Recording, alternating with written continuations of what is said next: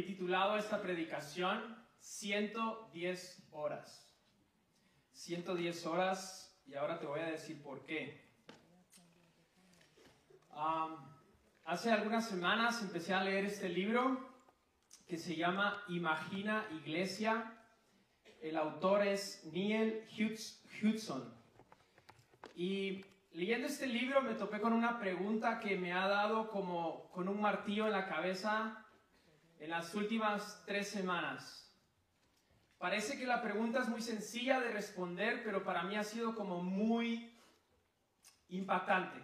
Masticarla, pensarla durante tres semanas. Y una de las preguntas que hace este libro es, ¿la iglesia es algo que somos o la iglesia es algo que hacemos? ¿Amistad cristiana es algo que somos o amistad cristiana es algo que hacemos un día a la semana? ¿Qué es la iglesia? Hoy estamos empezando una serie acerca de la iglesia de amistad cristiana. ¿Cuál es nuestra visión? ¿Cuál es nuestra misión? ¿Cuáles son nuestros valores?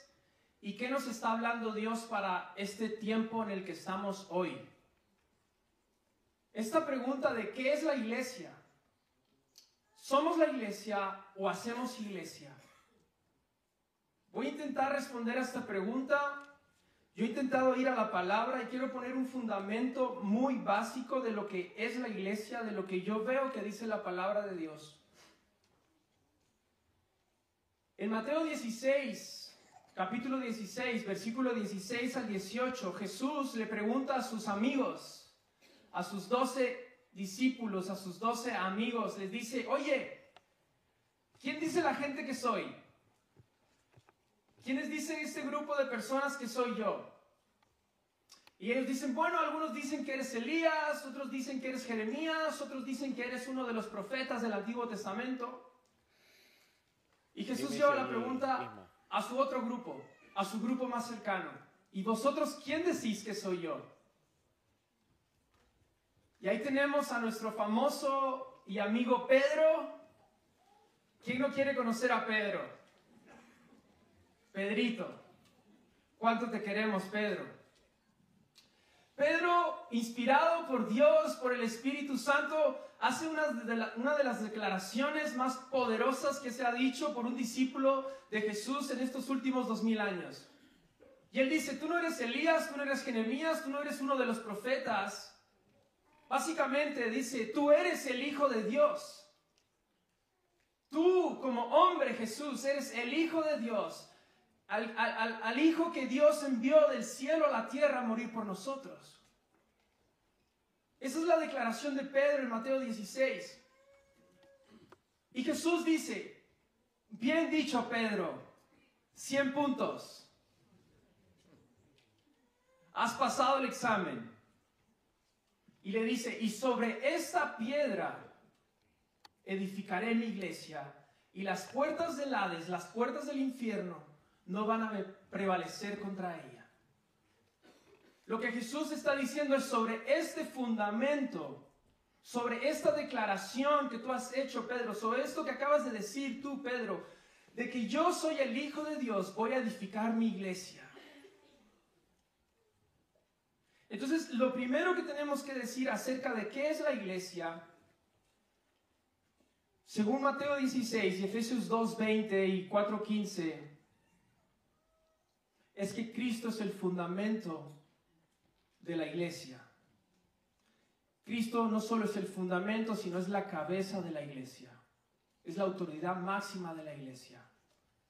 Y sobre la, y sobre la declaración de que Él es el Hijo de Dios, se construye la iglesia de Jesús. Primera verdad acerca de la iglesia. Ahora bien, hace dos semanas estaba en una conferencia de pastores con Craig, nuestro amigo que predicó la semana pasada.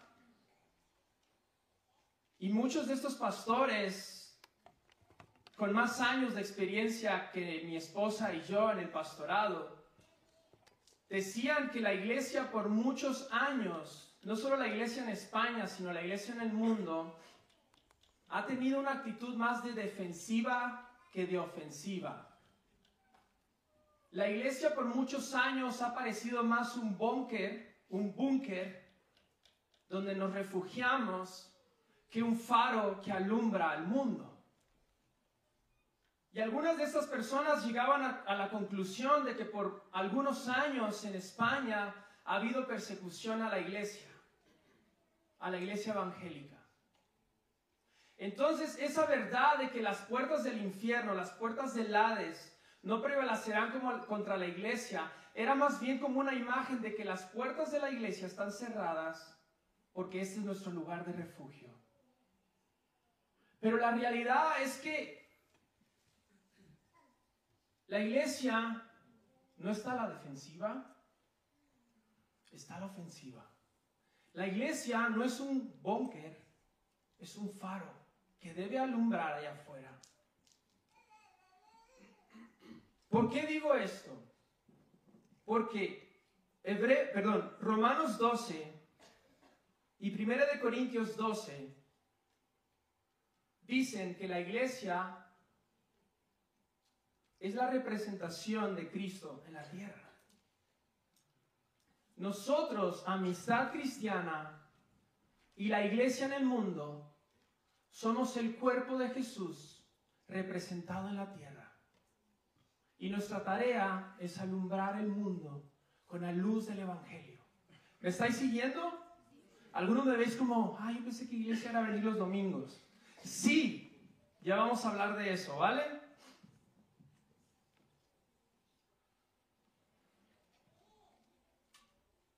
Hay un pasaje en Primera de Pedro 2.9 que me encanta. Porque habla de lo que nosotros somos como creyentes y como hijos de Dios. Primera de Pedro 2.9 dice que nosotros somos reyes y sacerdotes llamados a proclamar y anunciar las virtudes o las bondades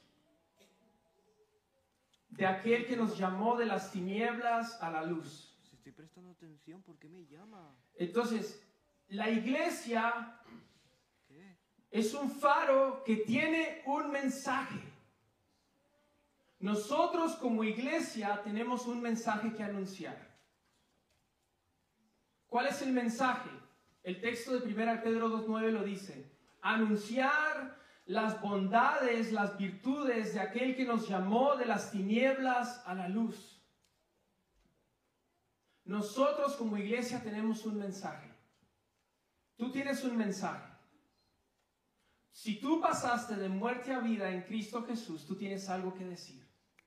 Tú tienes un testimonio que contar.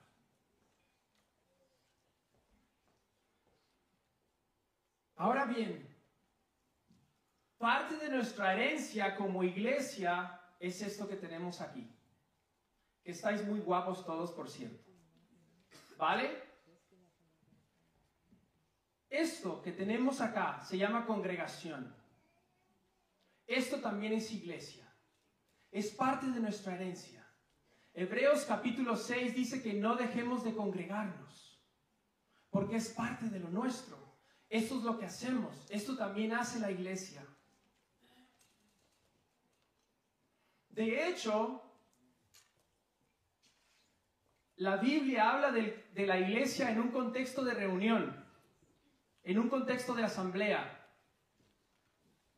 Me voy a ir un poco del tema, pero lo que significa la palabra iglesia en el griego original era un nombre que se utilizaba comúnmente.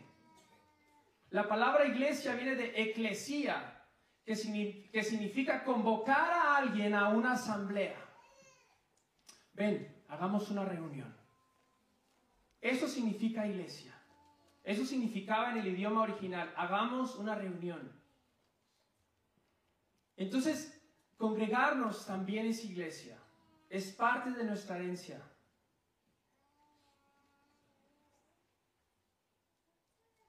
Ahora bien,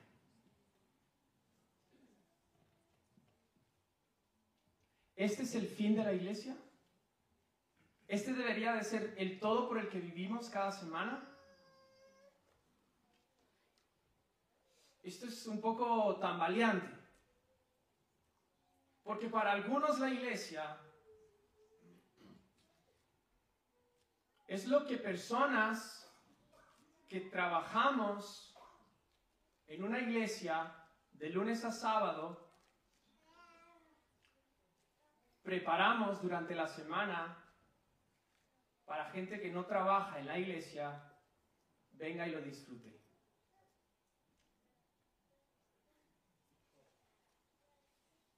Para algunos puede ser eso.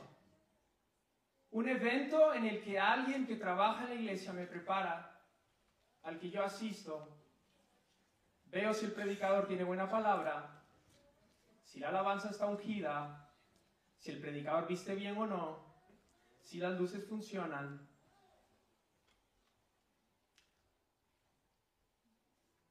¿Cómo lo sé? Estoy siendo polémico, yo lo sé, pero me gusta la polémica. ¿Cómo lo sé? Porque hay veces que se nos dice, oye, qué ungida la alabanza. Es como, gracias. Y la semana que viene, faltó oración, ¿eh? ¿A, ¿A qué venimos a la iglesia? ¿Qué es la iglesia? Esto es algo que nos tenemos que preguntar.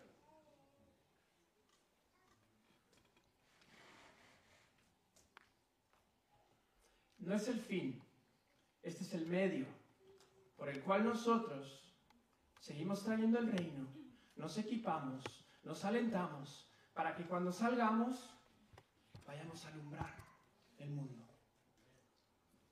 Cuidado de sacralizar el culto del domingo. Es importante, es muy importante. No te apartes de una congregación, mantente unido a los hermanos porque es súper importante. Pero no lo es todo. Entonces, ¿debo dejar de congregarme, chisco? No. ¿Es esto o aquello? ¿Vengo el domingo o, soy luz en, mi trabajo o en las calles? ¿Qué, es una de las dos. No, no es esto o aquello, no. Es esto y aquello. Son las dos cosas. Hay una imagen ahí. Son las dos cosas. La iglesia, por un lado, lo que tenemos los domingos, donde nos congregamos, donde celebramos, pero luego donde nos movemos día con día.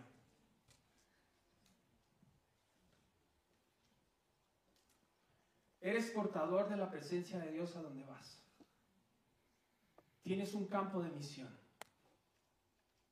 Como Ramona, como Rami, que se ha ido a Camboya con una misión, tú te vas a los hospitales, a tus lugares de trabajo, donde te sientas en un ordenador, en tus sesiones con gente, haciendo coach, psicología, dando clases de música, cuidando a un anciano, cuidando de un bebé como madre o padre, ese es tu campo de misión.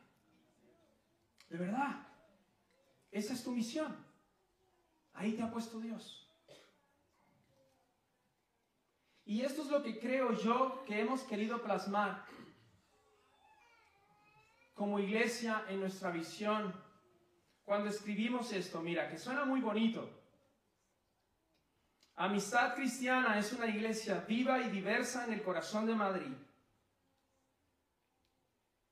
Llevaremos la salvación y el poder restaurador de Dios a cada rincón de nuestra ciudad, amando, sirviendo y siendo como Jesús en todas las esferas de la sociedad y hasta el fin del mundo.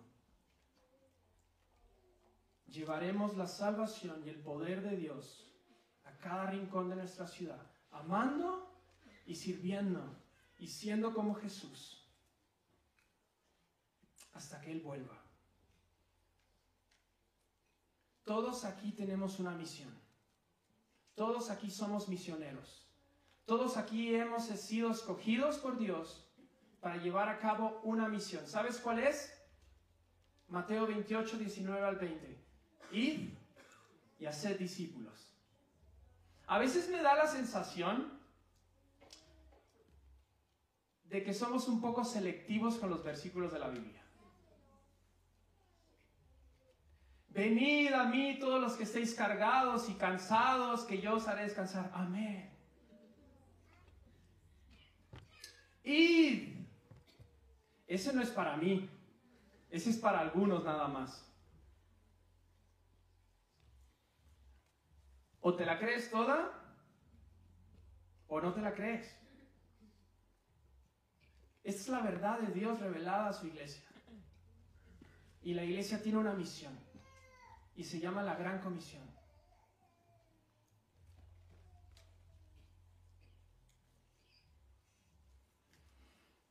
Ya no llevamos el grupo de adolescentes, a los cuales queremos todavía un montón.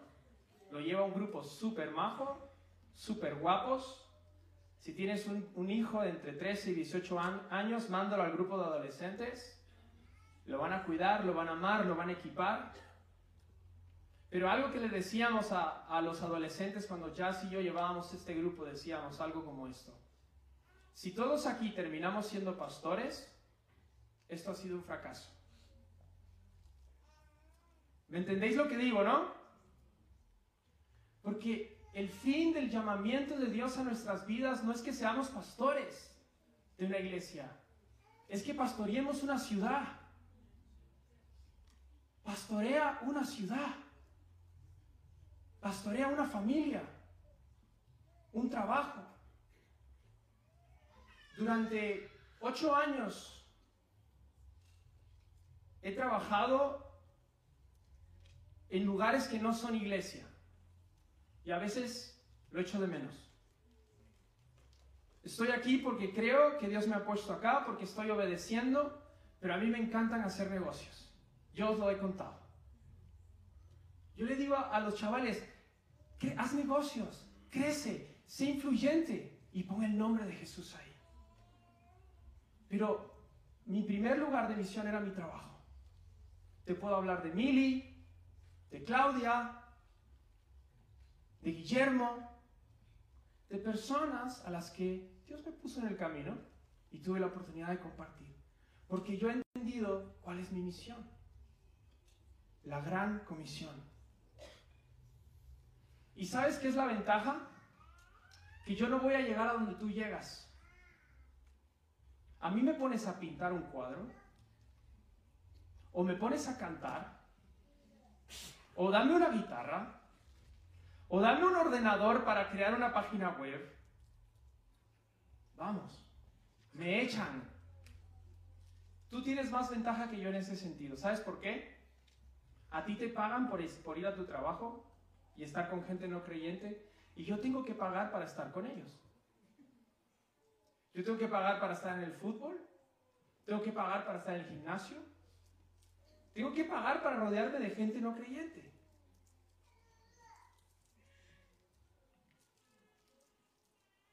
Y aquí hay un montón de gente que ha entendido esto. Manuel, Luthier, hace guitarras. Te quiero. Todo el tiempo está de Jesús y de sus guitarras.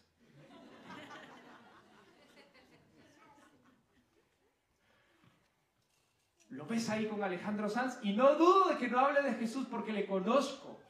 Guitarra Jesús, Jesús guitarra, es igual, es lo mismo. Pero dar que digo nombres, Sara Ares, en, un sistema de salud, orando para que Dios se mueva con los médicos en los hospitales. Lo ha entendido. Artistas en las redes sociales, coaches, gente que está llegando con directores de multinacionales intentando poner el mensaje del Evangelio como un faro, alumbrando con la luz de Jesucristo. Madres de familia, padres de familia, que su mayor ministerio es educar y ministrar a un bebé, a un niño de tres años, a un adolescente de 15 años. Sois misioneros. Lo sois. Y os voy a pedir una disculpa, porque no os hemos celebrado. No los hemos celebrado. No os hemos celebrado. ¿Tenéis un campo de misión? Y el nombre de Jesús es necesario que siga siendo escuchado en esos lugares.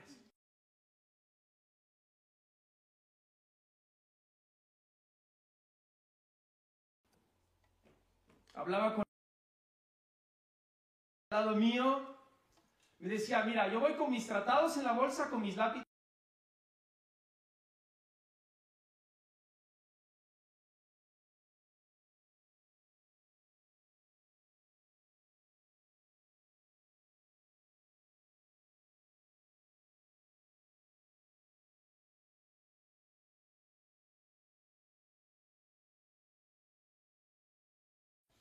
Es necesario, es bueno, aquí nos equipamos, nos llenamos de Dios y vamos. Una imagen que quiero mostrarte, la he sacado de este libro, Imagina Iglesia. La iglesia se ve así algunas veces. Tenemos una casita ahí, ¿no? En una esquina. Eso somos tú y yo, la iglesia reunida un día a la semana, un domingo a la semana.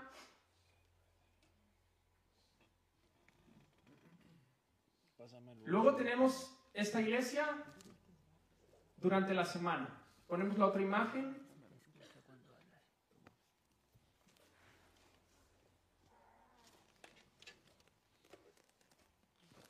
¿Dónde crees que la iglesia tiene más impacto?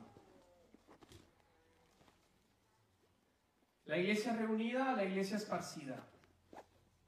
La mayor parte de nuestro tiempo, el pueblo de Dios no está en una esquina reunido, sino más bien está esparcido por el mundo, conectando con decenas de personas, familiares, vecinos y amigos. ¿Dónde crees que tiene más impacto la iglesia? Y algo que me he dado cuenta es que no solo es una cuestión de lugar, también es una cuestión de tiempo. ¿Cuántas horas a la semana, cuántas horas hay en una semana? ¿Algún ingeniero? Todos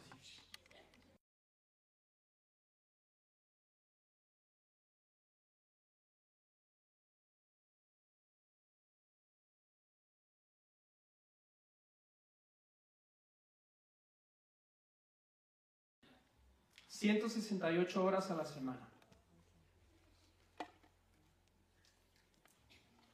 Ya menos que vengas de Marte un día a la semana a la Tierra y te vuelvas, habitualmente tienes 168 horas a la semana. Algunas personas, y digo algunas porque algunas entran en coma cuando duermen, la mayoría de personas duermen promedio 48 horas a la semana. Son 7 horas. Hay gente que duerme 13. Bien por ti, ojalá pudiera hacer lo mismo. Eso nos queda 120 horas.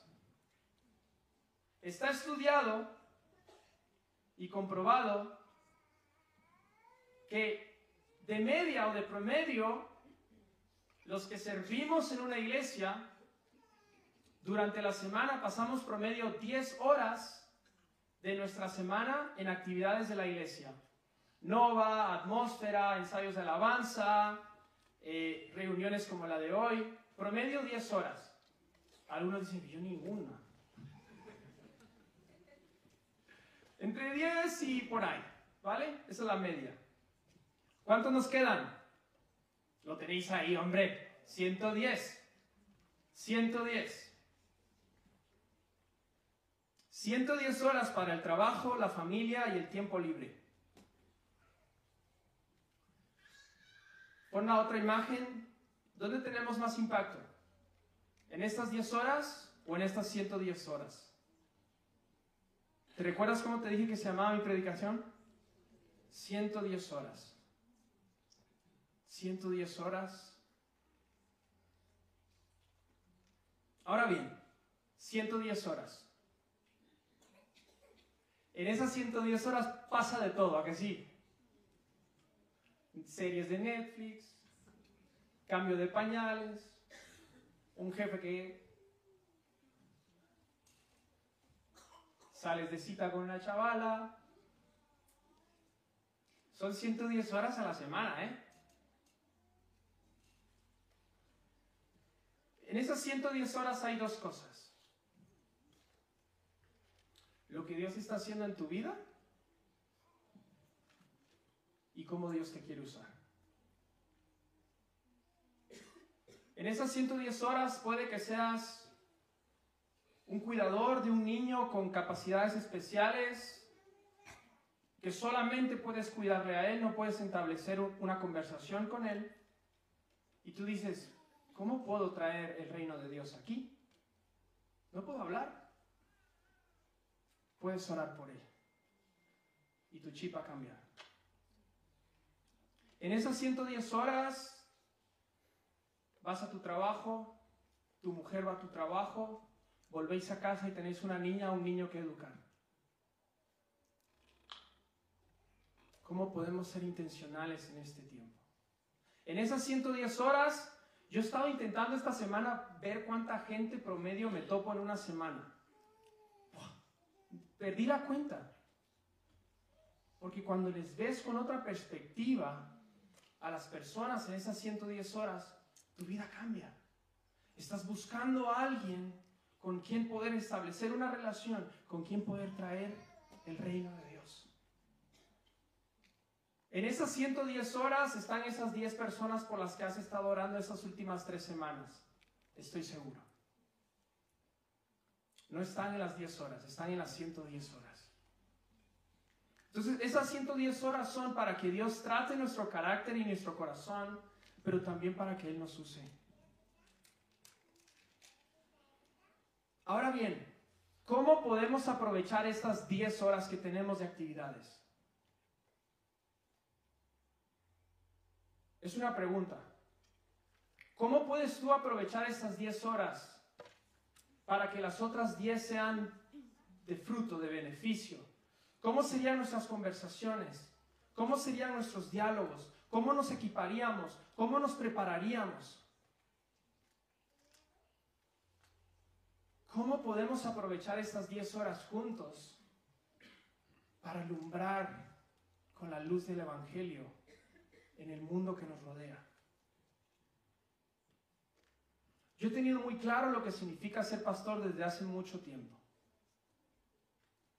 Algunas personas creen que ser pastor, no me malentiendan, por favor, por favor, significa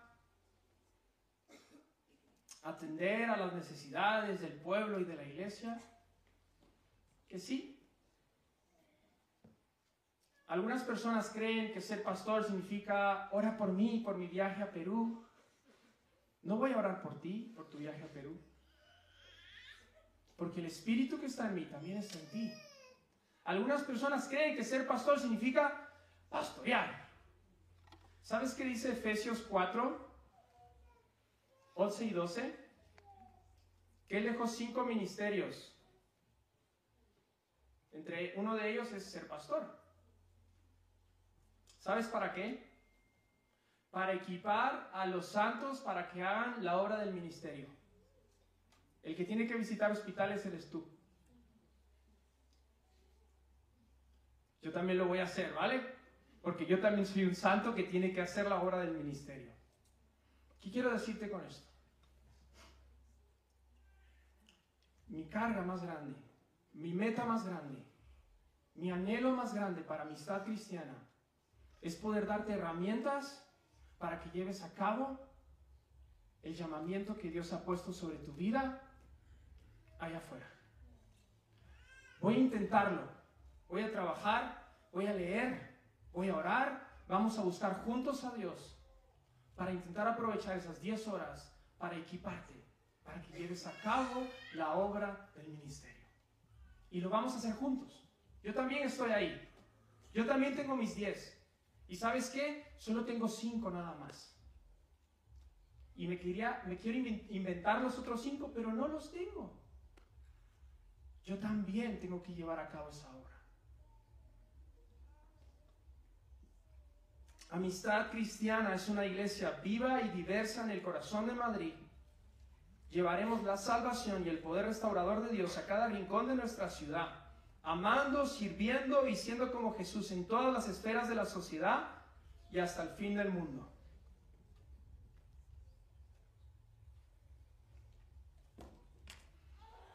Entonces, ¿iglesia es algo que hacemos o es algo que somos? ¿Qué decís? ¿Algo que hacemos o algo que somos? Son ambas. Hago iglesia 10 horas a la semana, pero sigo haciendo iglesia 110 horas a la semana. Sigo ministrando al mundo. Sigo trayendo el Evangelio en conversaciones, en acciones. Dice, nuestra visión dice, amando, sirviendo y siendo como Jesús. Una acción habla más que mil palabras. Amando y sirviendo y siendo como Jesús.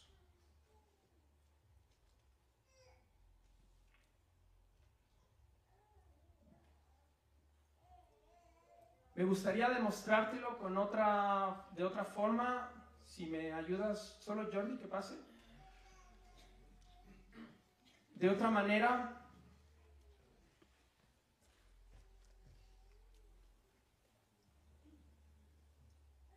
En Marcos 4, 26 al 29 dice esto.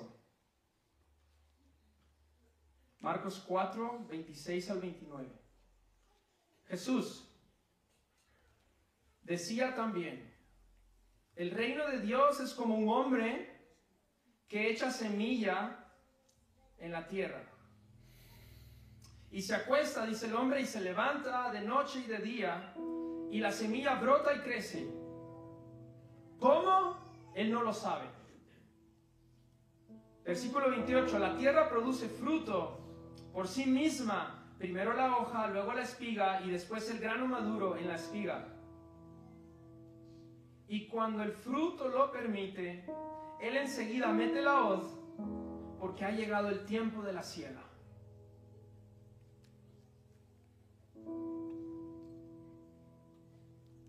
Ponme la primera imagen. Aquí tenemos a nuestro pequeño agricultor. Aquí tenemos a nuestro hombrecito. Que dice que echa una semilla en un campo, ¿no? En un terreno. Y la esparce, dice, esparce la semilla. Va, va, va. Agricultor. Esa semilla, dice, él se va a dormir y no sabe pero hay semilla que, brota y crece. Y cuando ha llegado el tiempo de la cosecha, de la siega, recibe el fruto, la cosecha. Ahí tenemos a nuestro pequeño hombrecito, agricultor, que va a un campo. El reino de los cielos es semejante a esto. Ponemos la siguiente imagen. Te lo parafraseo. El reino de los cielos es a una madre de familia que va a todas las esferas de la sociedad. El reino de los cielos es un autónomo que va a todas las esferas de la sociedad, en las artes, en las redes sociales, en la música, en los deportes. Todos tenemos un campo, todos. Y todos tenemos una semilla, el Evangelio de Jesucristo. El que murió y resucitó al tercer día. Y esparcimos semilla por donde se nos cruce cualquiera. Tiramos semilla, tiramos semilla. Y me encanta que dice algo. Se va y se duerme.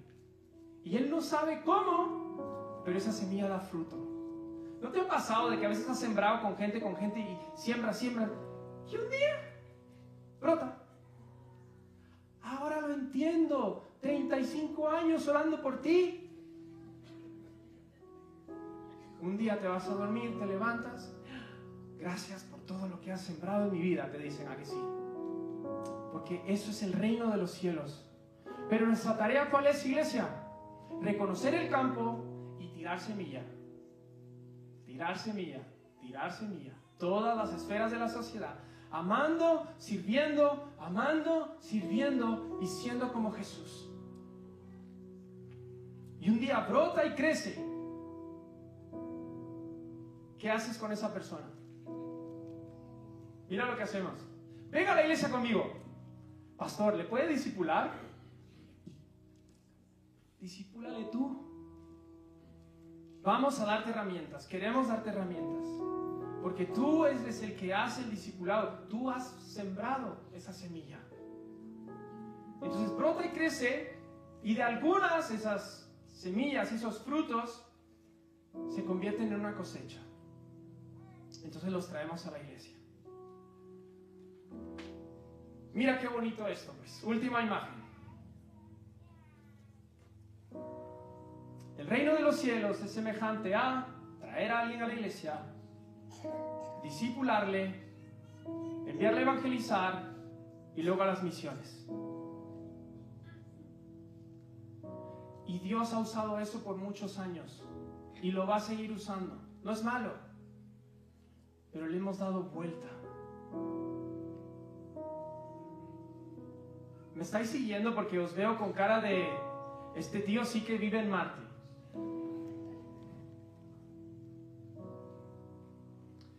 Dios te quiere usar. Ahora sí podéis pasar. Tú tienes un campo. Eres un misionero. Tienes un mensaje. Tienes una semilla. Y el mundo necesita escucharla. Y tú dices, ¿a qué vine hoy? Vengo por primera vez a una iglesia evangélica a lo mejor y viene este tío a hablarme de su iglesia, de la iglesia, de qué es la iglesia y me voy aquí con trabajo.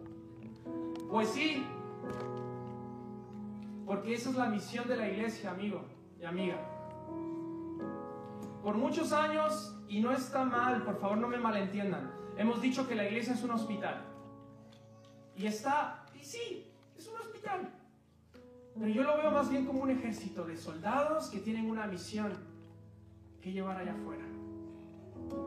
Y aquí vamos a orar por ti, vamos a bendecirte, pero vamos a equiparte. Y no importa cómo estés, ni de dónde vengas, si tú dices, yo no conozco a Dios, Dios te quiere usar. Dios te quiere usar. ¿Dónde estás? En donde te mueves, con la gente que te rodeas. ¿Sabes cómo puedes empezar? apuntando a 10 personas, como lo hemos venido hablando, que están a tu alrededor, y empieza a orar por ellos. Ora, solo ora, ora. Ya no ores por ti durante una semana, ora por ellos nada más. Y ahí vas a estar haciendo, ahí vas a estar llevando a cabo la misión de Dios. ¿Podemos? Yo creo que sí, ¿no? ¿No será que Dios nos está moviendo hacia ahí en estas últimas semanas? Ponte de pie, quiero orar por ti. Jesús, te doy las gracias por esta iglesia hermosa, por la que pagaste un precio en la cruz. Gracias por dar tu vida en el Calvario, Jesús. Gracias por morir por nosotros y por darnos un mensaje, una semilla Gracias Jesús por esta gente que te ama con locura. Por estos misioneros, Dios, tú has traído a esta iglesia para impactar el mundo, para impactar la sociedad, para impactar um, las distintas áreas, Dios, la política, la salud, los negocios, las artes, los deportes. Ora por cada misionero que tiene un trabajo de 8 a 6 de la tarde y se pregunta, ¿qué hago yo aquí? Que tú le des una visión, que tú le des un llamamiento, que, muevas nuestro corazón, Jesús, para ver a tu gente, a tu pueblo, a la gente que está allá afuera como, como, como alguien, Dios, que tenemos que amar y servir. Úsanos Úsanos Jesús. Dile a Jesús, úsame. Aquí está mi vida. Te la entrego. Gracias Jesús.